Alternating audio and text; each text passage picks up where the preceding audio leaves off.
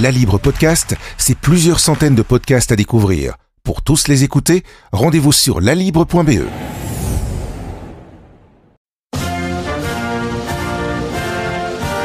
For love is more powerful than hate. Hope is more powerful than fear. America is the torch that enlightens the entire world. This is our moment. This is our mission. And we will make America great again.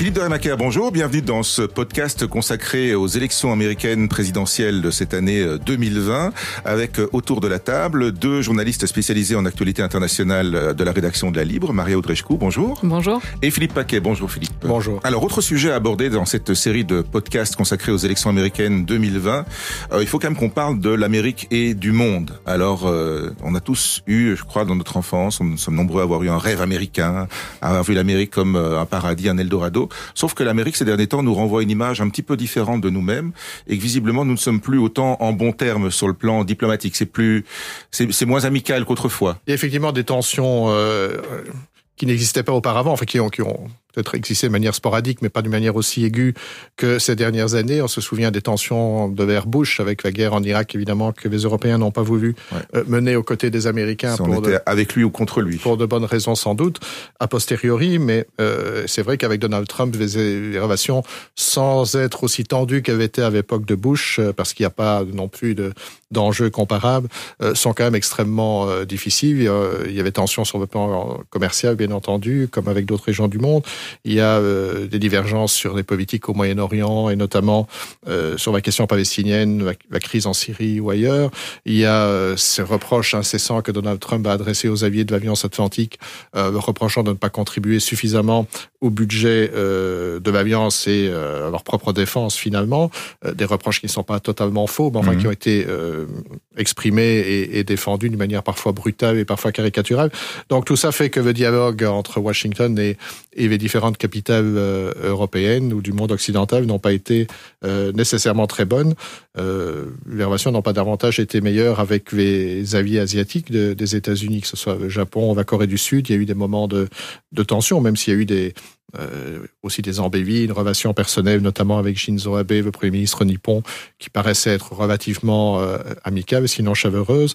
Euh, à d'autres moments, les tensions ont quand même été aussi euh, palpables. Parmi les, les grosses tensions, on va dire, c'est quand même la Chine. Hein. Alors, Avec la Chine, les relations, ça c'est simple à dire. Euh, ce sont les, plus mauvaises relations sino-américaines qu'on ait eu euh, à observer depuis euh, la normalisation en 1972, quand Richard Nixon s'est rendu à Pékin pour euh, euh, établir un rapprochement entre les États-Unis et la Chine après un hiatus de plus de 20 ans. Il y a eu des hauts et des bas dans ce rapprochement entre Pékin et Washington depuis 1972, mais il n'y a jamais eu de crise aussi grave que celle que les deux pays traversent aujourd'hui essentiellement euh, au départ pour des raisons de déséquilibre commercial et c'est vrai que le déficit euh, américain dans les échanges avec la Chine est vertigineux, c'est vraiment euh, astronomique et ça ne fait que s'aggraver. Euh, donc il y avait certainement la matière à redressement, mais de nouveau ça a pris euh, l'allure d'un affrontement et d'un affrontement parfois irrationnel. Et puis il y a eu évidemment la crise du Covid dont les Américains, à tort ou à raison, Américains, non, la Maison Blanche, à tort ou à raison, a attribué la responsabilité à la Chine, euh, l'accusant d'avoir menti à l'origine sur la gravité euh, de l'épidémie, sur la nature du virus, que Donald Trump s'est empressé de qualifier de virus chinois pour bien insister sur la responsabilité de Pékin dans l'épidémie, les suspicions adressées à l'Organisation mondiale de la santé que Donald Trump accuse d'être aux ordres et même à la botte des Chinois, euh, amenant même à retirer à suspendre en tout cas la participation des États-Unis euh, à cette organisation internationale. Donc les, les relations étaient extrêmement tendues, le reste, euh, ce qui n'empêche pas Donald Trump, fidèle à lui-même, et qui n'est pas un paradoxe près, de qualifier Xi Jinping, le président chinois, de son excellent ami, euh, qui est, il est probablement sincèrement persuadé que, que Xi a pour lui la plus grande estime et la plus grande considération, alors que effectivement les relations sont extrêmement difficiles. Je vais m'arrêter une seconde justement sur la, la question du, du, déficit commercial. Euh, tout d'abord, il, il, faut quand même euh, reconnaître que pour une fois, Donald Trump n'a pas menti. Mmh. Euh, pour, il, a, il a dit en fait quand il était candidat ce qu'il allait faire en termes de politique internationale. Personne ne pensait qu'il le ferait. Tout le monde pensait qu'il allait euh, finalement se, se, résoudre et voir voir la réalité des, des enjeux géopolitiques quoi. une fois une fois président. Mais ça n'a pas été le cas. C'est-à-dire qu'il a il a déboulé en géopolitique voilà comme un éléphant dans un magasin de porcelaine et il s'est dit il s'est dit, moi, je vais tout casser. Donc, il a utilisé la hausse des droits de douane comme un moyen de pression. Il a imposé ou menacé des droits de douane de nombreux pays au cours de son mandat. On peut citer le Mexique, le Canada, la Turquie, l'Europe et bon, bien entendu, la Chine. Et alors, ce qu'on voit, c'est qu'en dépit de toutes ces mesures protectionnistes, le déficit commercial des États-Unis a continué à se creuser en fait pendant les deux premières années de mandat de, de Trump. Alors c'est vrai qu'il s'est réduit légèrement en 2019, notamment du fait d'une baisse des importations chinoises à cause de la guerre commerciale avec euh, la Chine, mais cela s'est fait aussi au prix d'une forte diminution des exportations américaines avec la Chine. Donc sur le principe, c'est-à-dire que Trump a tenu promesse il a, euh, il s'est imposé, il a une politique euh, étrangère qui est, disons pour le moins particulière, mais d'autre part, il faut aussi, il faut aussi noter que en, substance, c'est-à-dire dans les résultats, les promesses en fait de faire en sorte de réduire le déficit commercial des États-Unis, ah ben on n'y est pas encore.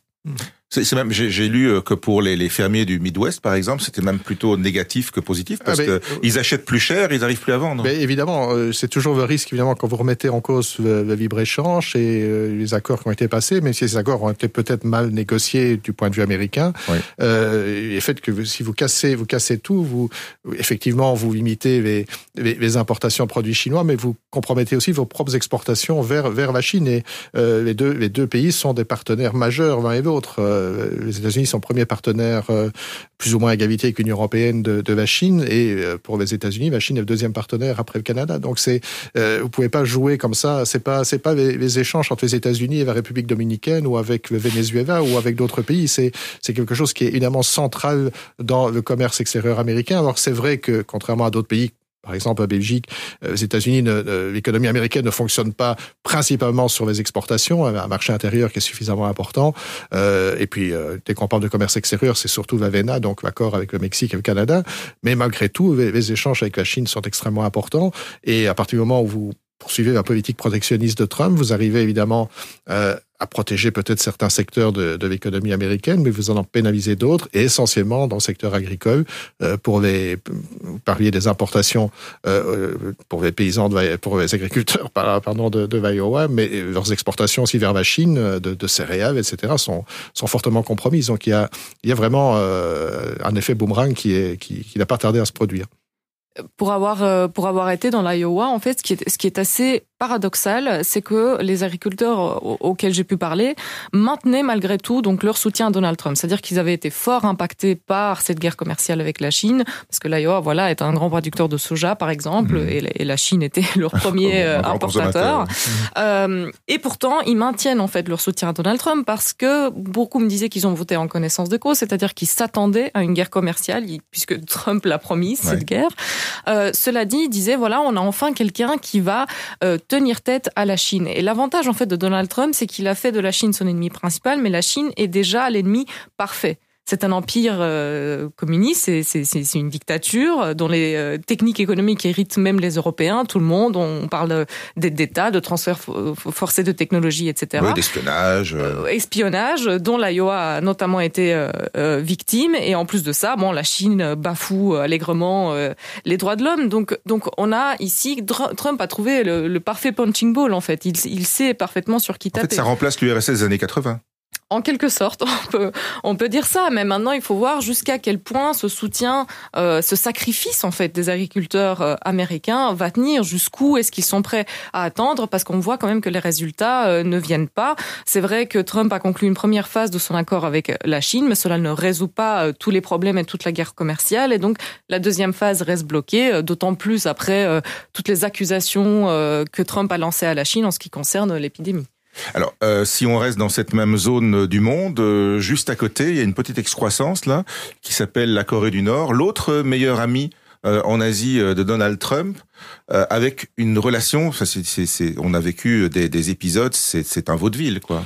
C'est dans votre ville, ça a commencé, vous vous souvenez, devant les Nations Unies euh, au début du mandat de, de Donald Trump, où euh, le président américain a menacé de détruire totalement la Corée du Nord si c'était nécessaire. Et puis soudainement, il est devenu, euh, ils sont devenus les meilleurs amis du monde, en tout cas selon ce que Donald Trump en raconte. Après avoir eu le plus gros bouton nucléaire. Voilà, et absolument, et en s'échangeant des lettres quasiment amoureuses prêtant Donald Trump. Il y a eu ce, cet événement historique qui évidemment ne peut pas être ignoré, c'est cette première rencontre depuis la fin de la guerre de Corée en 1953 entre un président américain en exercice et un dirigeant suprême nord-coréen, puisque Trump a rencontré Kim Jong-un finalement à trois reprises, à Singapour d'abord, au Vietnam ensuite, et puis sur la ligne de démarcation entre les deux Corées plus récemment. Donc, rencontres historiques, rencontres qui ont certainement contribué à détendre quelque peu la situation, un certain dégel en tout cas entre euh, d'une part la Corée du Nord et les États-Unis, mais aussi plus globalement entre la Corée du Nord et le reste du monde. C'est vrai, et Trump ne manque pas évidemment de rappeler qu'il n'y a plus de tests nucléaires, de tests de missiles, etc. Ce qui était les manifestations les plus spectaculaires euh, de la provocation coréenne en termes de développement d'armes de destruction massive. Euh, maintenant, le, le gain s'arrête là parce que tous les experts sont d'accord pour dire que en sous-main, en toute discrétion, la Corée du Nord poursuit le développement de ses arsenaux à la fois nucléaires et balistiques, et que donc la politique d'engagement de Donald Trump n'a pas vraiment porté ses fruits. C'est vrai que il n'y a plus rien de spectaculaire, il n'y a plus vraiment ces, ces effets d'annonce qui évidemment euh, donnaient un peu un frisson à toute la planète quand euh, un engin nucléaire explosait en Corée du Nord, mais euh, le danger latent, lui, reste entier il est vrai que Trump a décidé de l'ignorer puisqu'il considère que ses services de renseignement sont juste des gens bons à rien qui font euh, un travail épouvantable et qu'il n'est pas nécessaire de prêter le moindre crédit à leur, euh, à leur et à leurs révélations. Euh, mais enfin, ça, c'est vraiment typiquement une politique de l'autruche, bien sûr. C'est la tête dans le sable et puis la vie continue en dehors quand même. C'est quand même le même constat qu'on peut euh, qu'on peut faire par rapport à, l'Iran. Après tout, donc Donald Trump euh, avait promis en tant que candidat de se retirer de l'accord nucléaire qui avait été conclu euh, avec l'Iran par les États-Unis et, et, et l'Union européenne notamment. il a il, a tenu promesse, donc il s'est retiré de cet accord. Il a dénoncé cet accord. Il a commencé à étouffer économiquement avec l'Iran. L'Union européenne derrière essaye de sauvegarder cet accord comme elle peut, mais c'est particulièrement difficile, c'est-à-dire que l'Iran n'a plus euh, finalement n'est plus encouragé à respecter cet accord nucléaire parce qu'il est étouffé euh, par euh, les États-Unis. Et donc le résultat c'est qu'en fait on a toujours un risque bien plus grand qu'on ne l'avait avant à l'époque où, où l'accord était en tout cas soutenu par par les États-Unis aussi. On a toujours on a un risque donc encore plus grand que l'Iran soit tenté de poursuivre en fait ses, ses ambitions nucléaires. Et même pour les, les sociétés euh, non américaines, euh, ça introduit aussi un, un, un, danger dans les, le déroulement des affaires, puisque ceux qui font du business avec euh, l'Iran peuvent être mis sur blacklisté par l'Amérique. Donc ça, ça, ça change le jeu aussi. Tout, tout, à fait. Euh, si je me trompe pas, je pense que c'est le, le, le, principe d'extraterritorialité des, euh, des, euh, des lois américaines et de la politique américaine. C'est-à-dire que les États-Unis, en sortirant de l'accord nucléaire avec l'Iran, ils, ils ont dit, voilà, toute entreprise qui commercera avec l'Iran subira des sanctions de la part des États-Unis. Il faut savoir qu'une majorité des entreprises, quand même, ont besoin des États-Unis, qu'elles soient européennes ou japonaises ou n'importe. Les États-Unis restent quand même l'une des plus grandes puissances euh, mondiale. Donc de ce fait, ils ont un impact énorme sur euh, le déroulé de cet accord dont il ne faut plus partie. Alors, euh, autre homme fort, hein, on a déjà cité Xi Jinping, Kim Jong-un, il y a Poutine évidemment. Poutine qui est à la fois aussi son ami et son ennemi parce qu'il a de l'admiration pour lui et en même temps la Russie c'est c'est tous ces malheurs. C'est une relation très paradoxale puisque, euh, rappelez-vous, quand Trump était candidat en 2016, il promettait d'améliorer la relation avec la Russie qui s'était fortement euh, détériorée pour différentes raisons, essentiellement l'annexion de la Crimée, la guerre en Ukraine, etc., euh, entre autres. Euh, et donc, il avait fait campagne sur une amélioration des relations avec la Russie la Russie de Vladimir Poutine. Euh, là, le bilan évidemment moins euh, moins affirmatif puisque les relations se sont guère améliorées non pas du fait de Donald Trump, mais du fait du Congrès et de ce, euh, curieusement d'ailleurs, d'une sorte de, de, permanence dans l'attitude des parlementaires américains euh, qui ont toujours considéré l'URSS comme l'ennemi euh, juré, l'ennemi historique des États-Unis, hein, l'héritage de la guerre froide. Et curieusement, la Russie a réendossé cet habit euh, soviétique pour rester, euh, pour de bonnes ou de mauvaises raisons, perçu comme étant l'ennemi héréditaire euh, des États-Unis. C'est quelque chose qui mériterait une analyse approfondie parce que c'est extrêmement curieux. Ça relève d'une sorte de psychologie collective qui est, qui est difficile parfois à comprendre, mais c'est la réalité. Euh, cette, cette, dégradation des relations euh, bilatérales, du fait essentiellement des parlementaires américains, y compris d'ailleurs des républicains, et même presque surtout des républicains parfois, euh, n'a pas empêché Trump de continuer à vouer une admiration sans borne à Vladimir Poutine. Euh, dans son récent ouvrage, euh, Bob Woodward euh, fournit un élément d'explication en, en, en, expliquant que Trump a finalement perçoit finalement Trump, Poutine pardon comme l'homme le plus riche du monde, ce qui pour lui est évidemment un critère euh, d'appréciation. Et surtout, il, il voit en lui un chef d'État qui finalement dirige, j'aurais presque envie de dire, gère son pays comme euh, si c'était une entreprise, comme si c'était son entreprise. Donc ça, ça lui parle et finalement, euh, Poutine lui, lui, semble être un modèle qu'il aurait tellement envie de pouvoir euh, imiter et de pouvoir lui-même diriger les États-Unis comme le ferait un chef d'entreprise, ce qu'il fait d'ailleurs d'une certaine manière parce que sa, sa, fonction lui a servi aussi à soigner ses intérêts et ceux de sa famille dans le monde des affaires. Donc il y avait une sorte de, de, de, de, de symétrie dans l'approche du pouvoir qui explique un peu cette relation ambiguë entre entre la Russie et les États-Unis. On pourrait même mettre Erdogan aussi dans le, dans, le, jeu. Dans le jeu.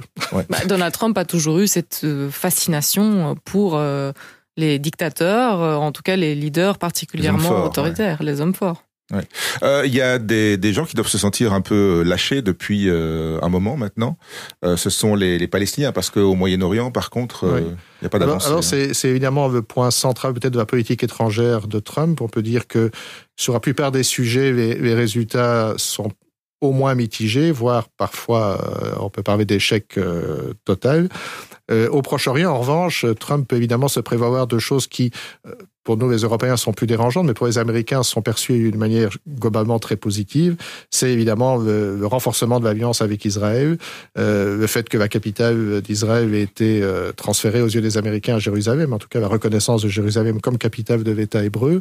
Euh, plus récemment, cette percée diplomatique avec la reconnaissance diplomatique de, de monarchies du Golfe, enfin Bahreïn et les Émirats arabes unis.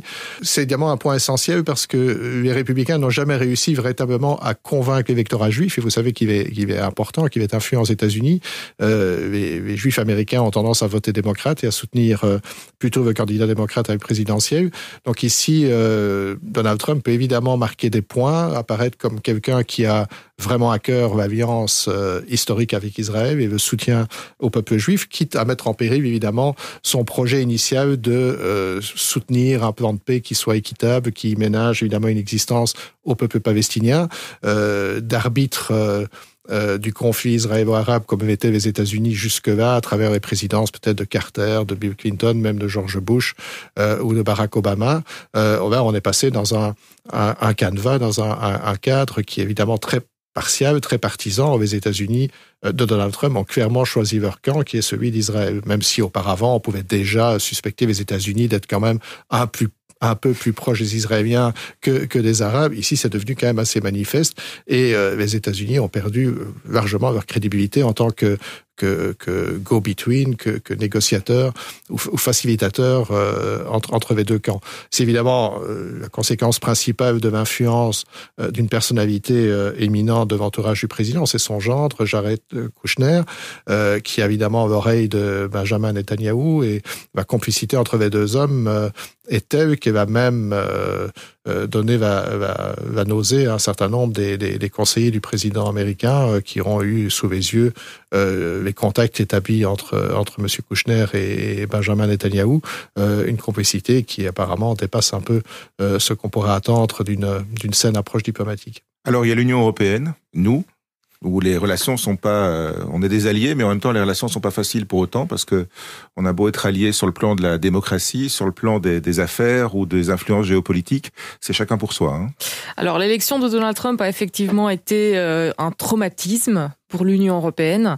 Euh, il faut savoir que l'Union européenne et les États-Unis étaient des alliés de toujours, des alliés évidents, qui partageaient en fait les mêmes valeurs, de, la même vision du monde. La même vision du monde. C'était les acteurs du monde libre. Et en fait, pour les Européens qui eux-mêmes subissaient en fait cette montée du populisme, du radicalisme sur leur sol, voir en fait leur allié principal, la plus grande puissance du monde, sombrer finalement dans les mains euh, d'un populiste euh, sorti tout droit d'une télé-réalité a été quand même un, un certain traumatisme Euh, et le traumatisme s'est poursuivi et a été renforcé par le fait que Donald Trump a totalement chamboulé euh, la tradition entre euh, les, euh, la, la, relation traditionnelle entre les États-Unis et, et l'Union européenne.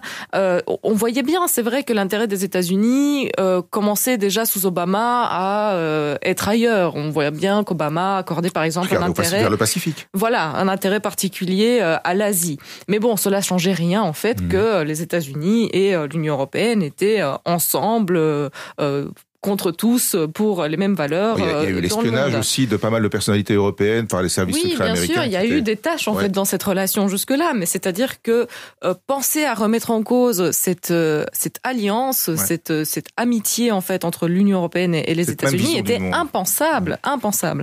Et donc Donald Trump arrive et il remet ça totalement en cause. Il menace l'Union européenne aussi de droits de douane. Il tente de lancer une guerre commerciale avec l'Union européenne. Il jubile du Brexit et dit que de toute manière, si c'était selon lui, ce serait euh, le début en fait de la fin de l'Union européenne, ce serait très bien comme ça. Et les Européens en face sont tout à fait stupéfaits.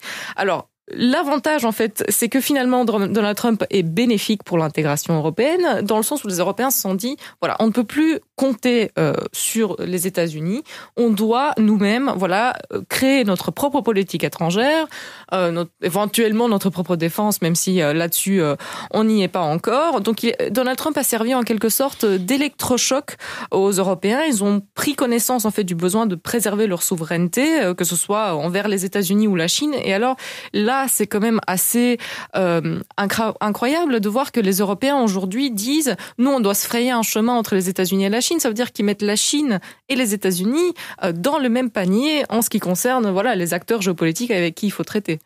Ça veut dire que quoi, l'Union européenne est passée de l'enfance à l'âge adulte de manière un petit peu brutale? Bah, elle a été forcée de le faire. Après, je ne sais pas s'il a encore atteint euh, l'âge adulte. Elle est peut-être en adolescence euh, de ce point de vue-là, parce qu'il faut quand même rappeler qu'on a 27 euh, États, 27 États qui ont leur propre politique étrangère, qui ont leur propre intérêt euh, géopolitique. qui n'ont pas tous la même vision de la démocratie non plus. Qui n'ont pas tous la même vision de la démocratie, ça n'en parlons même pas. Mais en plus de ça, qui n'ont pas tous la même vision du monde, ni les mêmes intérêts économiques ou géopolitiques, ou les mêmes affinités avec tel ou tel pays. Donc c'est très difficile pour l'Union européenne de prendre des décisions euh, en ce qui concerne la politique étrangère, mais ils commencent à apprendre. Ils commencent à apprendre, ils commencent à s'imposer face à la Chine. Ils ne se sont pas trop laissés faire euh, par les États-Unis. Euh, donc on voit qu'il y a un progrès et Donald Trump n'y est pas pour rien.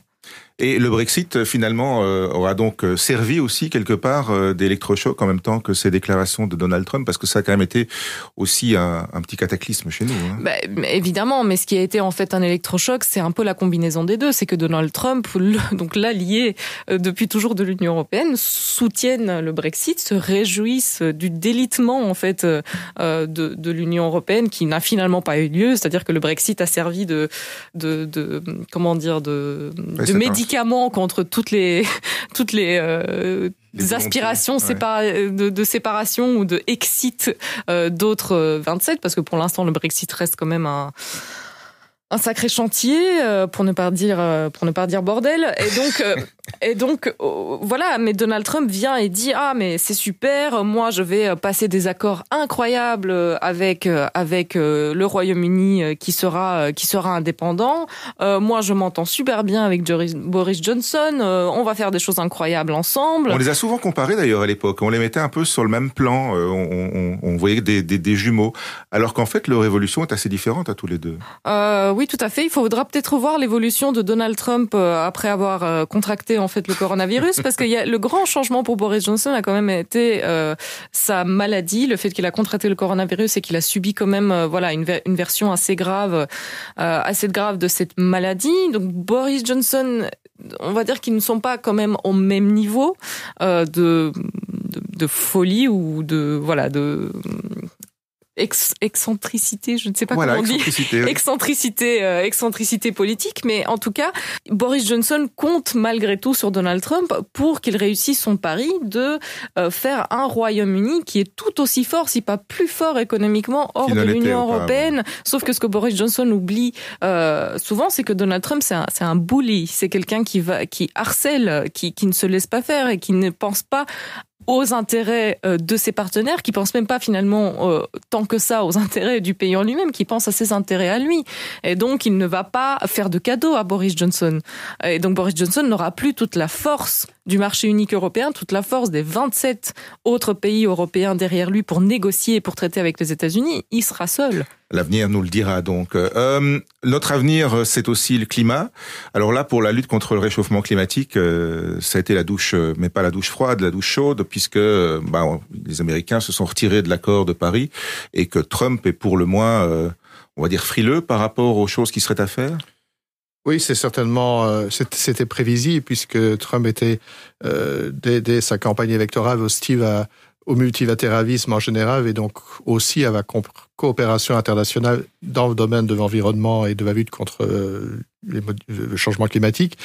Euh, donc sous le retrait du de l'accord de Paris, comme le retrait d'autres organisations internationales, que ce soit l'UNESCO, l'OMS, etc., euh, s'inscrit dans cette, logique. Le, drame, évidemment, c'est que ça laisse euh, un pan entier de la lutte contre, euh, pour le climat complètement vide. C'est finalement euh, l'Europe et la Chine, paradoxalement, qui font, qui sont devenus des, des leaders en la matière. Euh, Trump a pris euh, pas mal de décisions aussi en matière d'environnement aux États-Unis qui sont extrêmement contestables, que ce soit les, euh, les forages pétroliers euh, au large des côtes américaines, éventuellement un projet dans le parc national de l'Arctique en Alaska, euh, euh, encouragement évidemment à des formes d'énergie qui ne sont pas des énergies douces ou renouvelables, euh, la volonté aussi de nier euh, le rôle de la science. On se souvient de son récent déplacement euh, en Californie, où euh, État qui a été ravagé par des, des feux de forêt évidemment spectaculaires euh, cette année comme les années précédentes, et où Trump balaye finalement du revers de la main l'enseignement de la science en disant qu'on ne sait pas trop, que finalement le problème de ces, de ces incendies, c'est un problème de gestion forestière. On ne peut pas nier nécessairement qu'il y ait effectivement une, une partie de l'explication qui réside dans une meilleure gestion des forêts, paradoxe, c'est qu'évidemment plus de la moitié des forêts californiennes sont des forêts fédérales, donc ça devrait être la Maison Blanche et donc le ministre compétent de l'administration ouais, devant sa porte, qui s'en occupe. Mais euh, il est clair que ce n'est pas non plus les, euh, la gestion forestière qui est responsable de tous les cataclysmes naturels qui se répètent de manière beaucoup plus fréquente aux États-Unis aujourd'hui, que ce soit les ouragans, que ce soit les inondations, euh, les sécheresses, etc. Le pays est clairement marqué lui aussi par le, le changement du climat, comme euh, en Europe ou ailleurs. Et il y a cette volonté de Trump de vivre dans une réalité séparée, cette volonté de déni qui lui est caractéristique, qui s'est aussi appliquée euh, dans le domaine de l'environnement et du climat. Euh, c'est évidemment extrêmement euh, dommageable pour les États-Unis et pour le reste du monde, parce que la première puissance économique et industrielle de la planète, évidemment, le premier rôle va jouer dans ce combat-là. Mmh. Oui, en fait, Donald Trump a eu pour politique climatique de ne pas en avoir, de supprimer tout ce qui touche en fait à, à la protection euh, du climat. On parle en fait d'une centaine de lois et règlements qui ont été assouplis ou, supprimés durant euh, le mandat de Donald Trump, et cela a été aussi possible, il faut le rappeler, parce que Obama avait dû lui composer avec une majorité républicaine au Congrès, et donc à chaque fois qu'il voulait passer en fait des réglementations euh, climatiques, il, il, a dû contourner le Congrès, euh, contourner les républicains en fait qui ne sont pas du tout pour euh, un renforcement des réglementations dans tous les domaines finalement. Mmh. Euh, et donc il a dû passer des décrets que Donald Trump a pu euh, très facilement détricoter. Alors il faut quand même s'en inquiéter, même nous, parce que on dit que la suppression de toutes ces normes pourrait provoquer une hausse des émissions de 1,8 milliard de tonnes de CO2 en 15 ans, et donc cela équivaut aux émissions annuelles de la France, de l'Italie, de l'Allemagne et du Royaume-Uni ensemble. Ah oui. Euh, alors, qui dit réchauffement climatique dit parfois aussi euh, réfugiés climatiques. Sur euh, la migration, on a vu que la méthode Trump, c'est la méthode dure, euh, c'est la méthode mûre.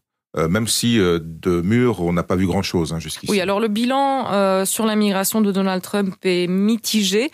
Quoique là aussi, on peut quand même dire euh, qu'effectivement, il a soit tenu ses promesses, soit essayé de les tenir, quitte à piétiner euh, tout ce qui est respect des droits de l'homme, respect euh, de la protection des réfugiés, etc. Donc le nombre d'arrestations à la frontière mexicaine a grimpé en flèche euh, sous Donald Trump. On a vu aussi ces images euh, terribles d'enfants qui ont été séparés de leurs parents et mis dans des cages euh, à la frontière mexicaine avec les États-Unis parce que Donald Trump fait fait, avaient euh, décidé de séparer de leurs parents les enfants mineurs, euh, donc qui sont entrés euh, illégalement dans le pays.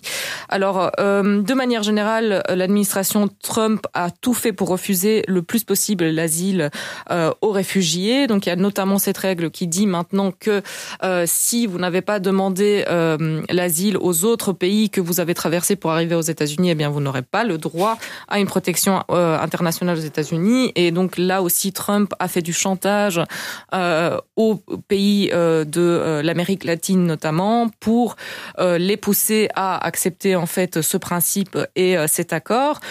Cela dit, il s'est quand même heurté aux limites du système américain qui a résisté face à cette politique dure et en fait totalement contraire au, droit international finalement. Donc la tentative par exemple de Trump de supprimer tout ce qui est les villes sanctuaires, donc les villes sanctuaires aux États-Unis, c'est les villes qui refusent en fait de dénoncer euh, auprès des autorités fédérales les euh, migrants euh, illégaux. Donc Trump a tout fait pour essayer en fait d'étouffer ces villes économiquement, de leur refuser des aides fédérales par exemple. Ça n'a pas fonctionné. Il a aussi essayé de supprimer cette protection des dreamers. Les dreamers, donc, ce sont ces jeunes arrivés illégalement avec leurs parents ou, ou qui sont même nés euh, aux États-Unis et qui ont euh, quasiment euh, pas de droit aux États-Unis. Et donc, la tentative de supprimer cette protection qui leur avait été accordée par Obama a échoué devant la Cour suprême. Et puis, bien sûr, vous l'avez dit, le mur, le fameux mur qu'il allait créer à la frontière avec le Mexique, eh bien, ça ne progresse pas énormément. Il faut le dire. On a, je pense qu'il a construit environ 50 km de plus par rapport à il y a 4 ans. Rappelons aussi qu'il y a déjà des parties de murs à ces frontières dont Donald Trump n'a rien inventé.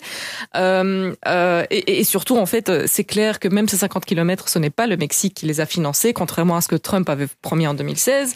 Mais bon, là aussi, je veux dire, il peut dire à ses, ses électeurs, ben, moi j'ai essayé, moi j'ai essayé de convaincre le Congrès de me donner assez de financement euh, pour construire ce mur. Donald Trump a par décret essayer de détourner énormément de financements euh, fédéraux vers la construction euh, de ce mur. Je pense qu'il a notamment euh, pillé en quelque sorte les caisses du budget du, du, budget militaire. En tout cas, il en a pris une partie pour pour financer ce mur. Donc on a un bilan qui, en quelque sorte, on peut se dire, ben voilà, s'il n'y avait pas eu le Congrès, s'il n'y avait pas eu la Cour suprême, finalement, Trump aurait fait, aurait fait tout ce qu'il a promis en termes de migration, euh, quitte à, voilà, euh, balayer euh, complètement le moindre respect de la dignité humaine et des, des droits humains. Et en fait, il veut il veut absolument euh, continuer. C'est son programme aussi reste le durcissement euh, de la politique euh, migratoire. Peut-être sur, sur l'immigration, peut-être deux trois deux trois petites choses à, ajouter. C'est quand même un des sujets évidemment importants.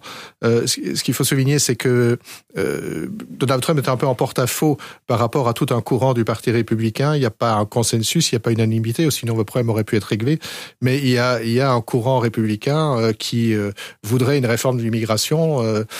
tous les républicains ne sont pas par principe opposé évidemment à l'immigration. Et quand on parle d'immigration, évidemment, l'immigration blanche ne soulève jamais beaucoup de problèmes, ce qui mm. est, c'est plutôt l'immigration de couleur, évidemment, qui, qui peut heurter les conservateurs. Mais euh, une large frange du Parti républicain, euh, par opportunisme économique, est favorable à une immigration, notamment latino-américaine, parce que l'industrie américaine, parce que euh, des secteurs entiers de l'économie ont besoin d'une main-d'œuvre euh, bon marché.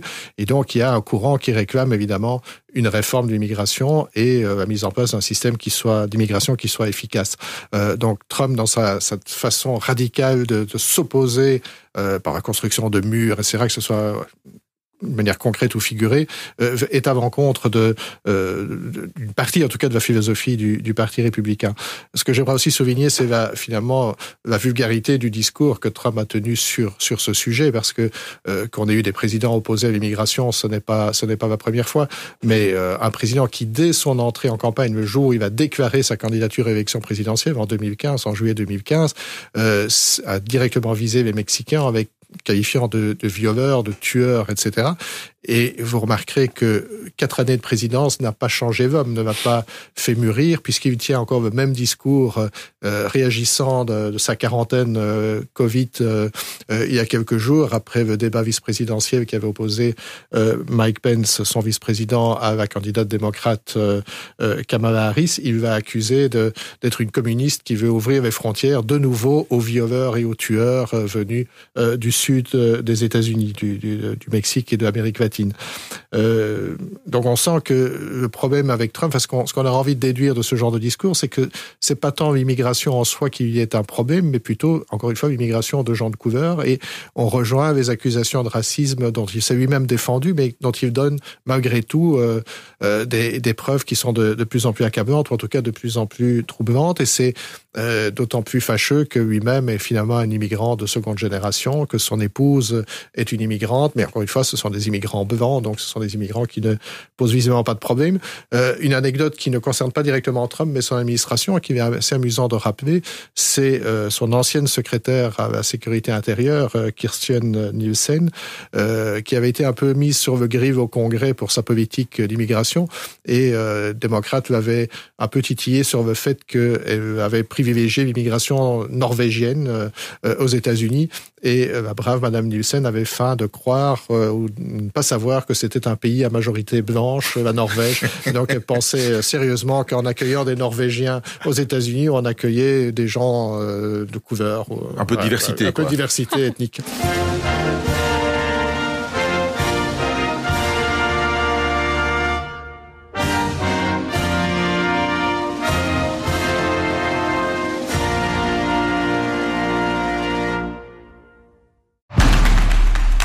La Libre Podcast, c'est plusieurs centaines de podcasts à découvrir. Pour tous les écouter, rendez-vous sur lalibre.be.